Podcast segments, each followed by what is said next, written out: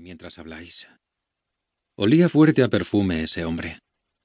Pero la boca le huele a bebida y no son más que las nueve de la mañana. Se despidió mirándose la cara en el espejo del recibidor. Presumido. Y después, autoritario, cordial pero seco, a. No tardes. Cinco minutos, le prometió. Luego resultaron quince. A solas, a su madre, que aquel viaje a Londres significaba mucho para ella. Me cuesta imaginar que pintes algo en las conversaciones de tu marido con los clientes. ¿O es que sin decirme nada te has puesto a trabajar en su empresa? En Londres voy a hacer un serio intento por salvar nuestro matrimonio. ¿Otro intento?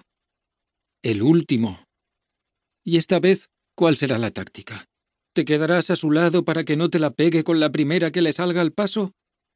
Ama, por favor, no me lo pongas más difícil. Estás muy guapa. ¿Has cambiado de peluquería? Sigo yendo a la misma. Nerea bajó de pronto el tono de voz. A los primeros bisbiseos, su madre se volvió a mirar hacia la puerta de la vivienda, como si temiera que algún extraño las estuviese espiando. No, nada, que habían desechado la idea de adoptar un bebé, tanto que decían, que si un chino, un ruso, un morenito, que si chica o chico. Nerea no había perdido la ilusión, pero Quique se había echado atrás. Él quiere un hijo propio, carne de su carne. Vittori. ¿Le da ahora por hablar como en la Biblia? Se cree moderno, pero es más tradicional que el arroz con leche. Nerea se había informado por su cuenta de los trámites para solicitar la adopción. Y sí, cumplían todos los requisitos. El dinero no suponía impedimento. Estaba dispuesta a viajar hasta la otra punta del mundo y a ser por fin madre, aunque no hubiese dado a luz a la criatura. Pero Quique había zanjado la conversación con brusquedad. Que no y que no. Un poco insensible el muchacho, ¿no crees? Desea un varoncito suyo, que se le parezca, que juegue algún día en la Real. Está obsesionado, ama. Y lo va a tener. Uf, cuando se empeña en algo. No sé con quién. Con alguna que se preste, no me lo preguntes. No tengo ni idea. Alquilará un vientre pagando lo que haya que pagar.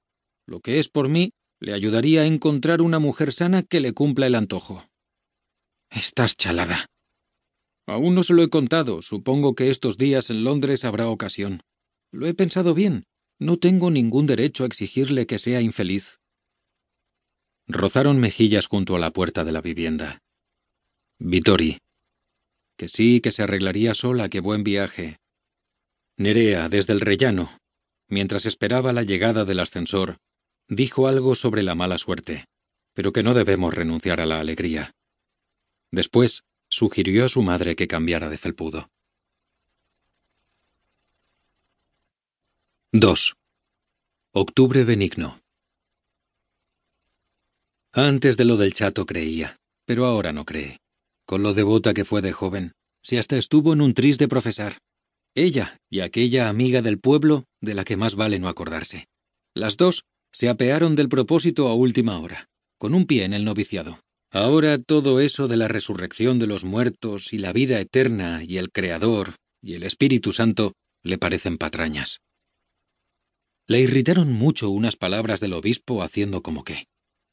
No se atrevió a negarle la mano a un señor tan importante, la sintió como una viscosidad. En cambio, sí lo miró a la cara para expresarle en silencio, con la luz de sus ojos, que ya no era creyente. Nada más ver al chato en el ataúd, su fe en Dios reventó como una burbuja. Incluso lo notó físicamente. Y sin embargo, de vez en cuando va a misa, impulsada quizá por la fuerza de la costumbre.